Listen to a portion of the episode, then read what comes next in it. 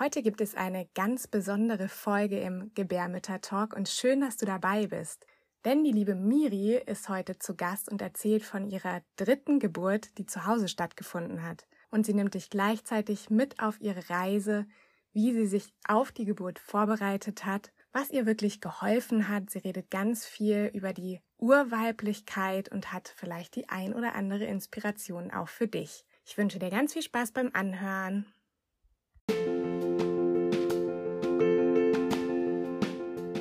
Herzlich willkommen bei deinem Gebärmütter-Talk, dein Podcast für deine Schwangerschaft, die Geburt, Familie und dem Frausein.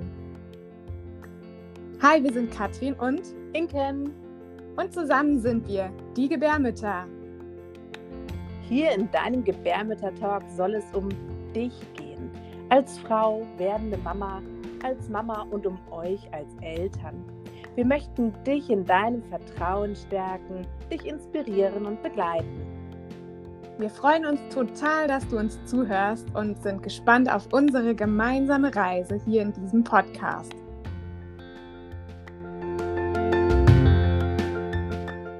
Willkommen, liebe Miri. Möchtest du dich einmal kurz vorstellen für alle Hörerinnen, die dich jetzt noch nicht kennen sollten? Hallo, liebe Katrin, sehr gerne. Ähm, ich bin Miriam. Ich habe drei Töchter geboren. Ähm, die ersten zwei kamen in Südfrankreich in einem Krankenhaus zur Welt und die dritte kleine Maus, die ich jetzt vor mir im Tragetuch trage, die kam vor heute neun Wochen ähm, als Hausgeburt in der Schweiz zur Welt. Ach, wie schön. Ich habe dich das ja auch die ganze Zeit begleitet, deine Schwangerschaft. Und ähm, ja, habe da so mitgefiebert. Und heute schon neun Wochen. Das ist auch unfassbar, wie schnell so die Zeit dahin geht, oder? Mhm, total. Verrückt. Also erst nochmal herzlichen Glückwunsch. Ist eigentlich noch gar nicht so lange her, dass du die kleine Maus jetzt bekommen hast, sozusagen. Ne? Genau, die Erinnerungen ja. sind noch frisch. ja, genau. Und deine drei Geburten, die waren ja sehr unterschiedlich. Und seit der ersten Geburt hast du sehr, sehr viel an dir gearbeitet und hast auch eine ja, große Transformation, glaube ich, erlebt. Und du hast auch viel mit dem positiven Mindset rund um Schwangerschaft, Geburt zu tun gehabt. Jetzt kannst du vielleicht mal erzählen, wie du das genau in dein Leben geholt hast und wie du es für die dritte Geburt in deiner Schwangerschaft auch konkret umgesetzt hast mit dem positiven Mindset. Okay, genau. Dann fangen wir mal bei der ersten Geburt an. Ähm, da hatte ich sozusagen gar kein Mindset. ähm, die erste Geburt, also die erste Schwangerschaft ähm, war sehr unbewusst. Sie war geprägt von ähm, Ängsten und Verunsicherungen, ne, die im Außen stattfanden. Immer diese Schätzwerte und ähm, in Südfrankreich kam noch die Fremdsprache dazu. Da hatte ich dann auch vorzeitige Wehen ab der 27. Schwangerschaftswoche und musste liegen und ähm, habe mich dann aber wenig mit der Schwangerschaft und meinem Baby beschäftigt, sondern tatsächlich mehr mit Online-Shopping fürs Baby. Und ja, so unbewusst wie die Schwangerschaft war, war im Grunde dann auch die Geburt. Die wurde eingeleitet wegen einem, ich weiß gar nicht, das war kein Blasensprung, sondern es wurde festgestellt, ich habe ganz leicht Fruchtwasser verloren und keiner wusste, wie lange schon. Und dann wurde ich ähm, eingeleitet mit einem Venentropf, habe sofort ungefragt die PDA bekommen mit dem Kommentar, ich würde die Venen durch den Tropf, also die Wehen, die durch diesen Tropf ausgelöst werden, eh nicht aushalten. Das heißt, ich lag einfach fünf Stunden gelangweilt im Kreissaal, wurde am Ende dann noch zum Pressen angeleitet, weil ich auch also wirklich gar nichts gespürt habe. Und ähm, genau. Oh, da meldet sich meine dritte Tochter. Kleine, ja. Genau. Ähm, genau, also ich habe im Nachhinein dann oft gedacht, ich hatte so gar keine wirkliche Geburt. Also durch diese sofortigen, ähm, also durch die sofortige PDA hatte ich eigentlich kein wirkliches Geburtserlebnis. Mhm. Und ähm, ja, der Start in die Mutterschaft fiel mir dann auch dementsprechend schwer irgendwie, also sowohl mir als auch meiner Tochter.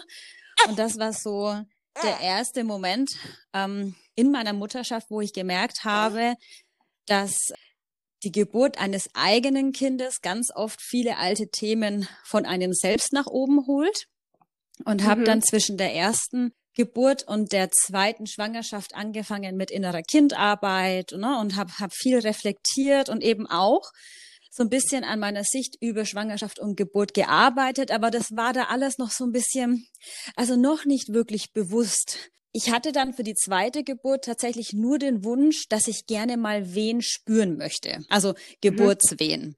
Ähm, eine andere Vorstellung hatte ich nicht und ich habe mich auch auf die zweite Geburt gar nicht vorbereitet.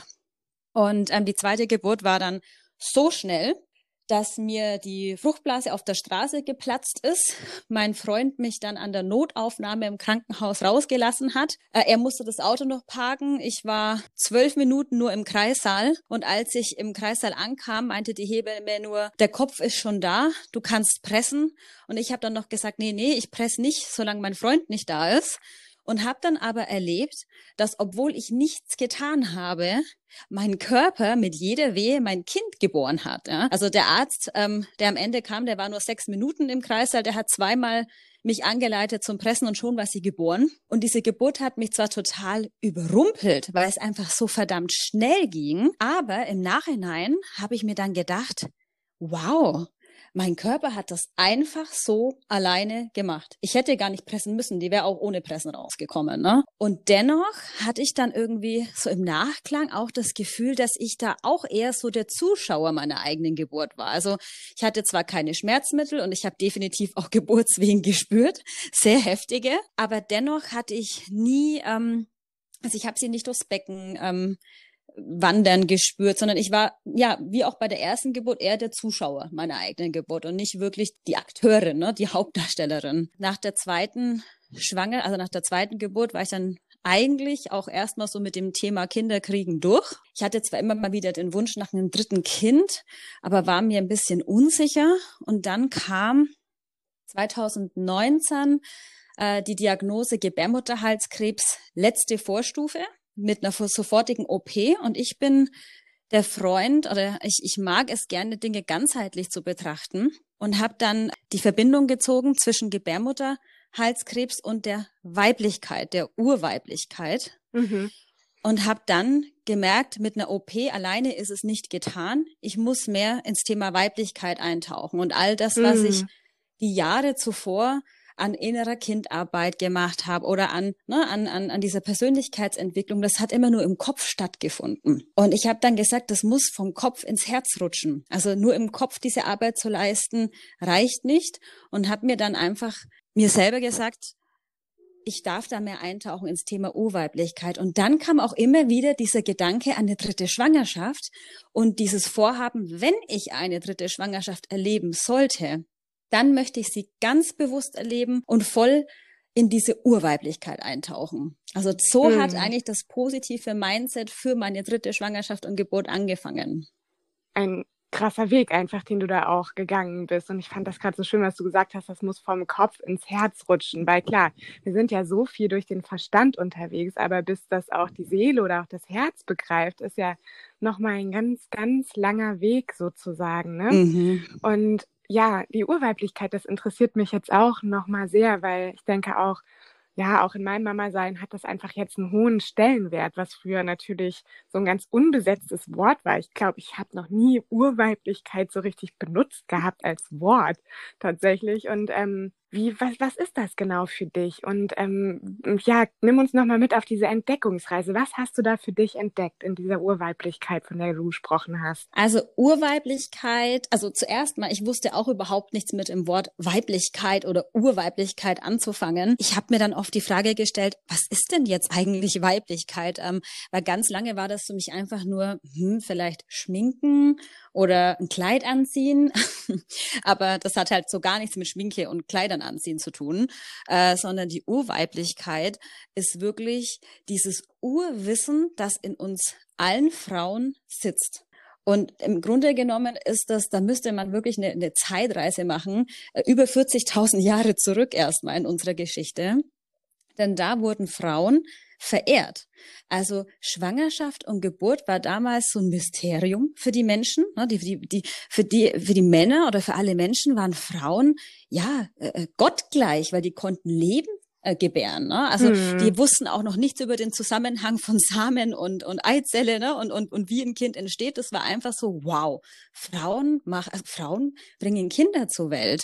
Und wir Frauen oder unsere Körper sind ja wirklich auch dazu gemacht, um Kinder ja in uns heranwachsen zu lassen und dann auch zu gebären und dann auch zu nähren. Das ist ein Teil der Urweiblichkeit, aber Urweiblichkeit geht eigentlich noch viel, viel, viel weiter. Ich habe da, wenn ich das, wenn ich das jetzt ausführlich ausführe, dann werden wir heute nicht mehr fertig mit, mit dem Interview. Aber ich habe da, also wen das interessieren sollte und wirklich, wer da wirklich mal tiefer einsteigen möchte in die ganze Geschichte, ne? also auch was in Griechenland passiert ist und einfach die ganze Geschichte der Weiblichkeit, der kann mal in meine Instagram-Highlights schauen. Da habe ich ähm, ein, ein Highlight zum Thema Gebären und da habe ich das ganz ausführlich, habe ich da eine Geschichtsstunde sozusagen zusammengetragen. Aber in Bezug auf ähm, Geburt oder Gebären ist die Urweiblichkeit für mich einfach, wenn ich es in einem Satz ausdrücken sollte, ähm, diese Urgewalt, die unseren ganzen Körper durchfährt und dieses Kind zur Welt bringt.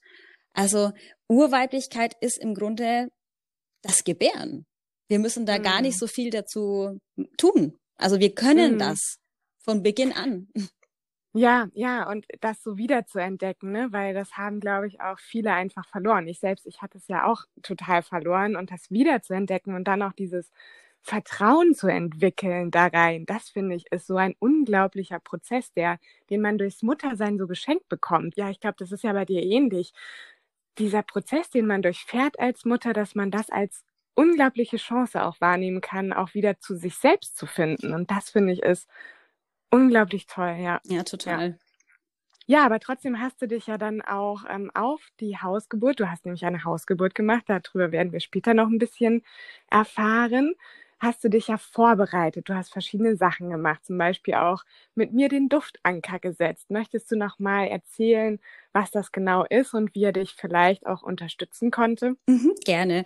Also ich habe ähm, mich vor der Geburt, also in der Schwangerschaft, erstmal mit dem Thema Hypnobirthing kurz auseinandergesetzt und habe dann aber gemerkt, dass mir diese Regenbogenentspannung, die da mit dazu geschickt wird, ich bin damit, ich bin da nicht reingekommen. Also ich habe die öfter angemacht und dachte mir dann immer nach ein paar Minuten, boah, nee, äh, ich muss die wieder ausmachen. Äh, und äh, habe gemerkt, dass ich so nicht den Zugang zu Meditationen habe. Und dann ähm, ja kamen wir ins Gespräch und ich dachte mir, okay, dann gebe ich mal der Duftanker-Meditation eine Chance, denn ich liebe Düfte. Und ich konnte mir total gut vorstellen, als ich mein Gebärzimmer eingerichtet habe, dass da eben auch ein Duft da sein wird. Und dann haben wir gesprochen. Und was ich so toll fand an dieser Duftanker-Meditation, dass du im Vorfeld eben ähm, mit mir ähm, ja eruiert hast, wie ich mir meine Geburt vorstelle und du hast dir dann Notizen gemacht und hast im Grunde in dieser Meditation meine persönlichen Wünsche und Vorstellungen mit reingebracht. Und ab diesem Moment, in dem du ähm, meine Schlagwörter benutzt hast, sozusagen, hast du mich so abgeholt und ich konnte mich so einlassen auf diese Meditation und auf meinen Rosenduft, den ich mir ausgewählt habe, dass ich mich tatsächlich am Ende nur noch mit der Duftanker-Meditation auf meine Geburt vorbereitet habe. Mm, oh, das hört sich richtig schön an. Ich weiß, diese eigenen Worte, die haben halt nochmal so eine unglaubliche Kraft. Die entfalten so nochmal ganz viel in uns. Und das ist schön, dass du dich damit so gut identifizieren konntest. Und tatsächlich, ich habe für meine Geburt damals auch die Rose ausgewählt, den Rosenduft. Mhm. Ich finde den auch so schön einhüllend und kann man sich so richtig fallen lassen und so gut entspannen einfach. Ja, ähm, du hast ja auch gesagt, du hast es dann so visualisiert, also dass du deine Wunschgeburt sozusagen kreiert hast. Das hast du jetzt in der Duftanker-Meditation erlebt mit deinen eigenen Worten, aber hast auch noch was anderes gemacht? Also hast du dir ein Vision Board gebastelt oder Affirmationen, die dich unterstützt haben? Hast du da noch was, was du den Hörerinnen mit auf den Weg geben kannst, was bei dir gut geklappt hat? Mhm. Also was mir total Spaß gemacht hat, war, also ich wusste von Anfang an, das wird mein letztes Kind werden. Also ich wollte immer schon drei Kinder und ich habe gesagt, diese dritte Schwangerschaft möchte ich von Anfang an ganz bewusst erleben und genießen. Und dann habe ich schon relativ früh angefangen, ähm, intuitiv zu basteln und zu malen und habe mir sozusagen äh, relativ früh schon in der Schwangerschaft drei oder ne, vier ähm, Gebärkarten erstellt, ähm, ähm, in denen ich, also ich liebe das intuitive Basteln. Ich habe das durch meine Coaching-Ausbildung gelernt, dass ähm, man nimmt sich einfach ein paar Zeitschriften zur Hand, am besten so Happiness oder Flow oder ne, so, so Zeitschriften, in denen schöne Bilder drin sind und schöne Texte und man blättert die durch und schneidet ganz intuitiv die Bilder und, und Wörter oder Überschriften aus, äh, die einem ähm, für die eigene Geburt ansprechen. Ne? Und mhm. ähm, bei mir, äh, ich habe dann eine Frau gemalt, äh, ausgeschnitten, die gelacht hat zum Beispiel. Oder mhm. Wasser und Wellen und, und, und so Schlagwörter, vor allem eben Urweiblichkeit. Und ähm, mhm. ähm, das kann man übrigens auch auf meinem Insta-Kanal sehen. Das habe ich alles ganz fleißig geteilt. Ähm, und habe dann also da viel mit Bildern und Emotionen gearbeitet, weil ich mich einfach immer wieder in dieses Gefühl versetzen wollte, wie es sich denn dann anfühlt, wenn ich meine Tochter zur Welt gebracht habe. Also wenn die Hausgeburt dann positiv beendet ist sozusagen. Und ich habe mir dann, also ich habe übrigens auch die Affirmationen von den Gebärmüttern dafür benutzt, auf meine kleinen mhm. Vision Boards. Ich habe Bilder ausgeschnitten, aber habe dann auch von den Affirmationskarten die ähm, Sätze ausgeschnitten und mhm. habe mir dann einfach da vier ähm, Geburtsvision Boards gebastelt. Dann habe ich noch ein großes Bild gemalt ähm, da war mir immer ganz wichtig, ich wusste irgendwie schon intuitiv, ich möchte, ich werde während der Geburt wahrscheinlich keine Karten lesen. Ne? also ich werde mich wahrscheinlich nicht hinstellen können an, an eine Wand und mir lauter Sätze vorlesen.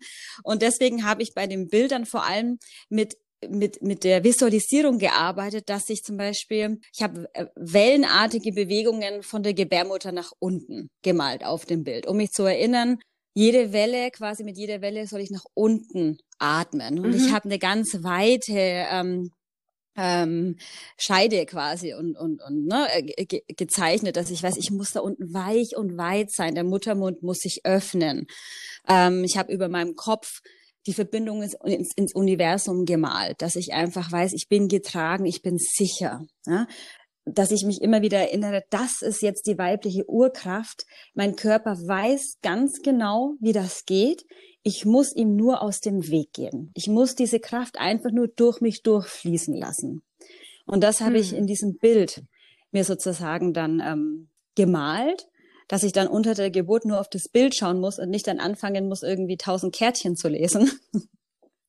Ähm, habe ich übrigens am Ende auch gemacht. Ich habe mir dann am Ende noch kurz vor der Geburt Schlagwörter ähm, auf Kärtchen geschrieben, wie öffnen, atmen, ähm, weich, weit, weil ich wusste, ich brauche, wenn dann nur diese einzelne Worte sozusagen, die mich daran erinnern, mhm. die mich abholen dann, falls ich irgendwie ne, die Kontrolle, mhm. na nicht Kontrolle verlieren ist blöd, man soll ja die Kontrolle verlieren.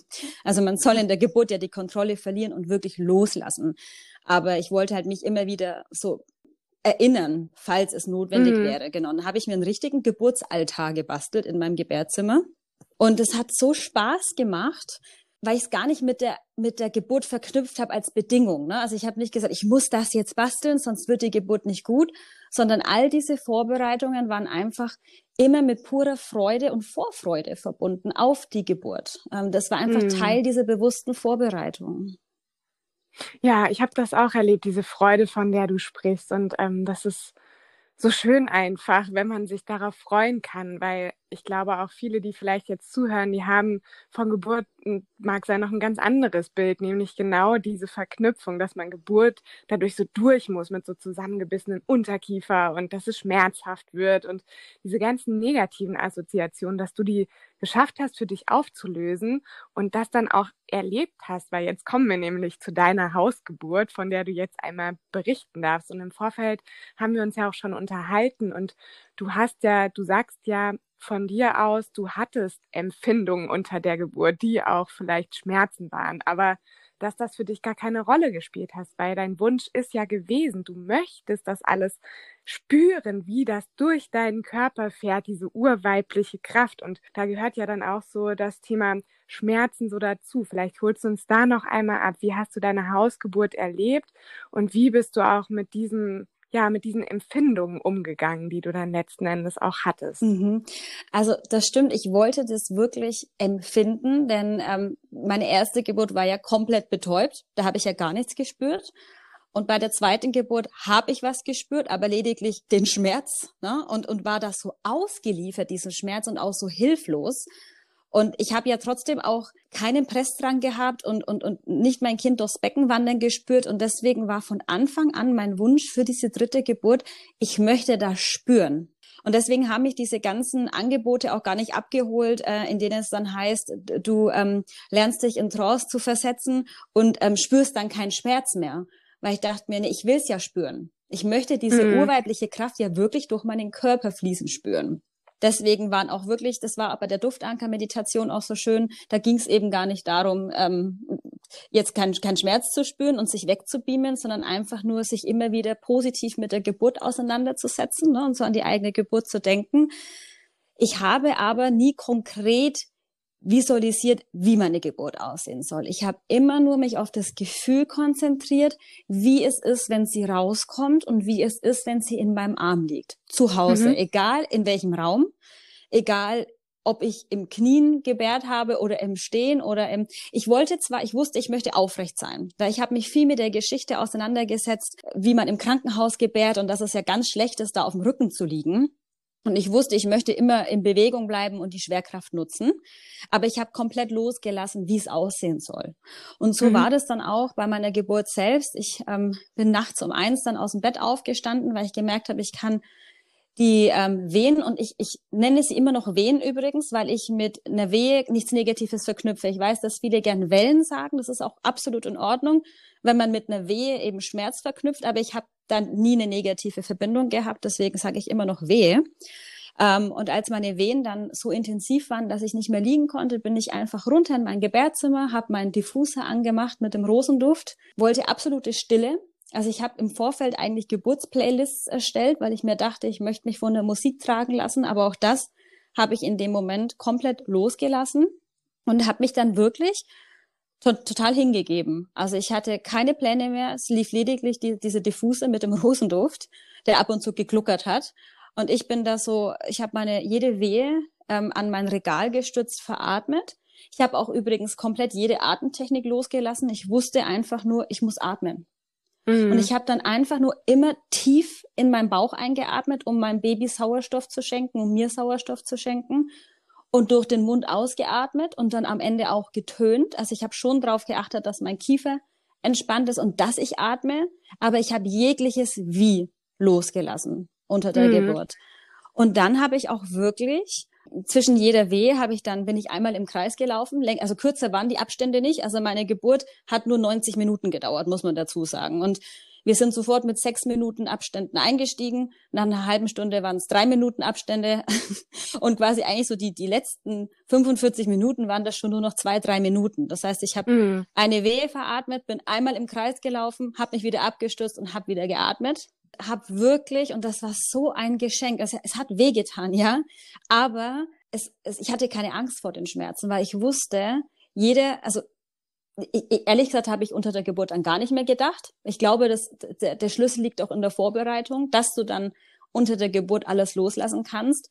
Aber durch meine Vorbereitung wusste ich ja, mit jeder Wehe, mit jedem Schmerz sozusagen, geht ja die Geburt voran.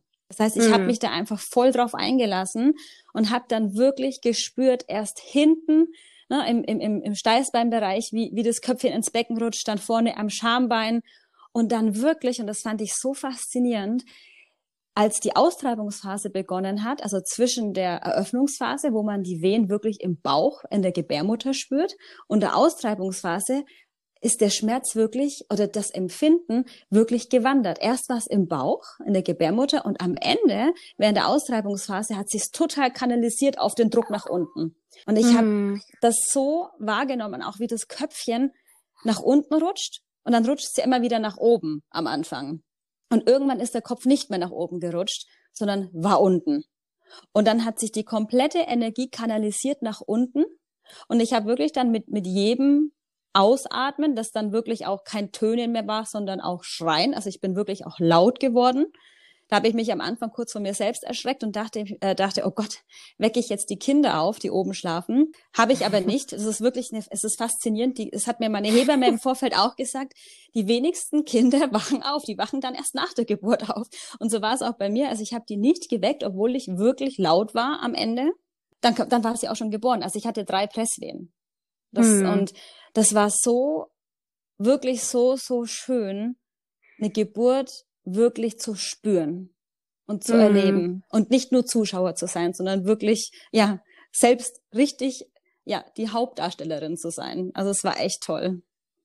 Ja, da schließt sich ja auch so ein bisschen der Kreis. Ganz am Anfang hast du ja viel gesagt, dass deine ersten Geburten so unbewusst waren. Und jetzt sagst du ja das komplette Gegenteil. Und das ist so schön, dass du das erleben durftest. Und ähm, ja, jetzt habe ich so richtig Gänsehaut. Und total großartig, dass du diese Geschichte mit uns geteilt hast. Und ich glaube, da werden auch ganz viele viel rausziehen können, so für sich. Aber eine Frage habe ich jetzt noch am Schluss. Und zwar schreibst du ja auch diesen ganz wunderbaren Blog, von dem ich echt großer Fan bin, weil du ja auch Tabuthemen mal thematisierst und da kein Blatt vor dem Mund nimmst, das liebe ich wirklich und schätze ich auch sehr. Und vielleicht kannst du noch mal erzählen, wen du da erreichen willst, was deine Themen da sind und dein Hauptanliegen, das auch dann ganz viele Mal bei dir vorbeikommen sozusagen. Mhm. Also ich habe How I Met My Mom Life damals nach der Geburt meiner Tochter gegründet sozusagen, weil meine Tochter, ähm, man würde es jetzt klassisch High Need Baby, ne? sie war ein High Need Baby, sie hat viel geschrien und mir ist ja der Start ins Mama-Leben auch nicht leicht gefallen und ich war damals schon auf Instagram unterwegs und habe dann immer gedacht, das kann doch nicht sein. Bei allen anderen ist hier rosa Wolke, alle Kinder schlafen durch, allen Mamas ähm, geht super gut ähm, was stimmt mit mir nicht? Und dann dachte ich mir, nee, ich kann nicht alleine sein und ich möchte mich ausdrücken, ich möchte ehrlich darüber berichten und habe dann ähm, How I Met My Mom Live gegründet, sagt ja auch der Name so schön, ne? wie habe ich mein Mama-Leben getroffen und habe dann erstmal über Schlafmangel angefangen zu schreiben, über Schreikinder, High-Need-Kinder und habe dann gemerkt, aha, da gibt's andere Mamas, ne? Die, die zeigen sich nur nicht öffentlich. Und so ist eigentlich How I Met My Mom Life entstanden. Also einfach ein, wirklich schon die, die ehrliche Mutterschaft von Anfang an mit allen Höhen und Tiefen. Und es hat sich natürlich mit mir weiterentwickelt, weil so unbewusst, wie ich während der ersten Schwangerschaft und auch nach der ersten Geburt war, hat vielleicht auch dieser Blog so ein bisschen angefangen, ne, dass man halt nur drüber schreibt, aber eher noch so ein bisschen in der Opferrolle ist. Ne, so, oh Gott, mir geht's so schlecht. Also ich, ich habe Schlafmangel, mein Kind weint so viel. Und How mit meinem Mom Life hat sich dann mit meinen Schwangerschaften und mit meinen Geburten und mit mir selbst dann wirklich gewandelt. Und jetzt steht's immer noch für eine ehrliche Mutterschaft, denn ähm, uns scheint allen nicht jeden Tag die Sonne aus dem Popo raus. Ne? Also wir sind Frauen, wir sind zyklische Wesen. Die Mutterschaft hat ihre Höhen und Tiefen ähm, und man darf eben auch die Tage und die Momente zulassen, in denen es mal nicht so läuft. Und ich glaube, dafür stehe ich, ne? dieses nicht schönreden, aber auch nicht in die Opferhaltung gehen und sagen, oh Gott, alles ist schlecht, sondern einfach das anzunehmen, zuzulassen und zu sagen, das Leben kommt in Wellen. Mal surfe ich auf der Welle, mal gehe ich unter, aber ich werde nie ertrinken, auch in der Mutterschaft mhm. nicht. Und genau, für viel Reflexion steht, steht, steht mein Blog sozusagen und ich selber und einfach für dieses Annehmen, was ist in der Mutterschaft und in einem selbst. Oh, ich glaube, das ist ein wunderschöner Abschlusssatz. Das ist wirklich schön. Ja, ja, Miri, ich danke dir total, dass du dich bereit erklärt hast, deine Gedanken, deine Geschichte mit uns hier zu teilen und fand das so unglaublich wertvoll. Ich danke dir von Herzen und wünsche dir natürlich jetzt einen wunderschönen Tag mit deiner Kleinen auch zusammen und ja, vielleicht machen wir mal wieder ein Gespräch zusammen. Darüber würde ich mich total freuen. Ich mich auch. Danke dir. Mach's gut. Tschüss. Du auch. Tschüss.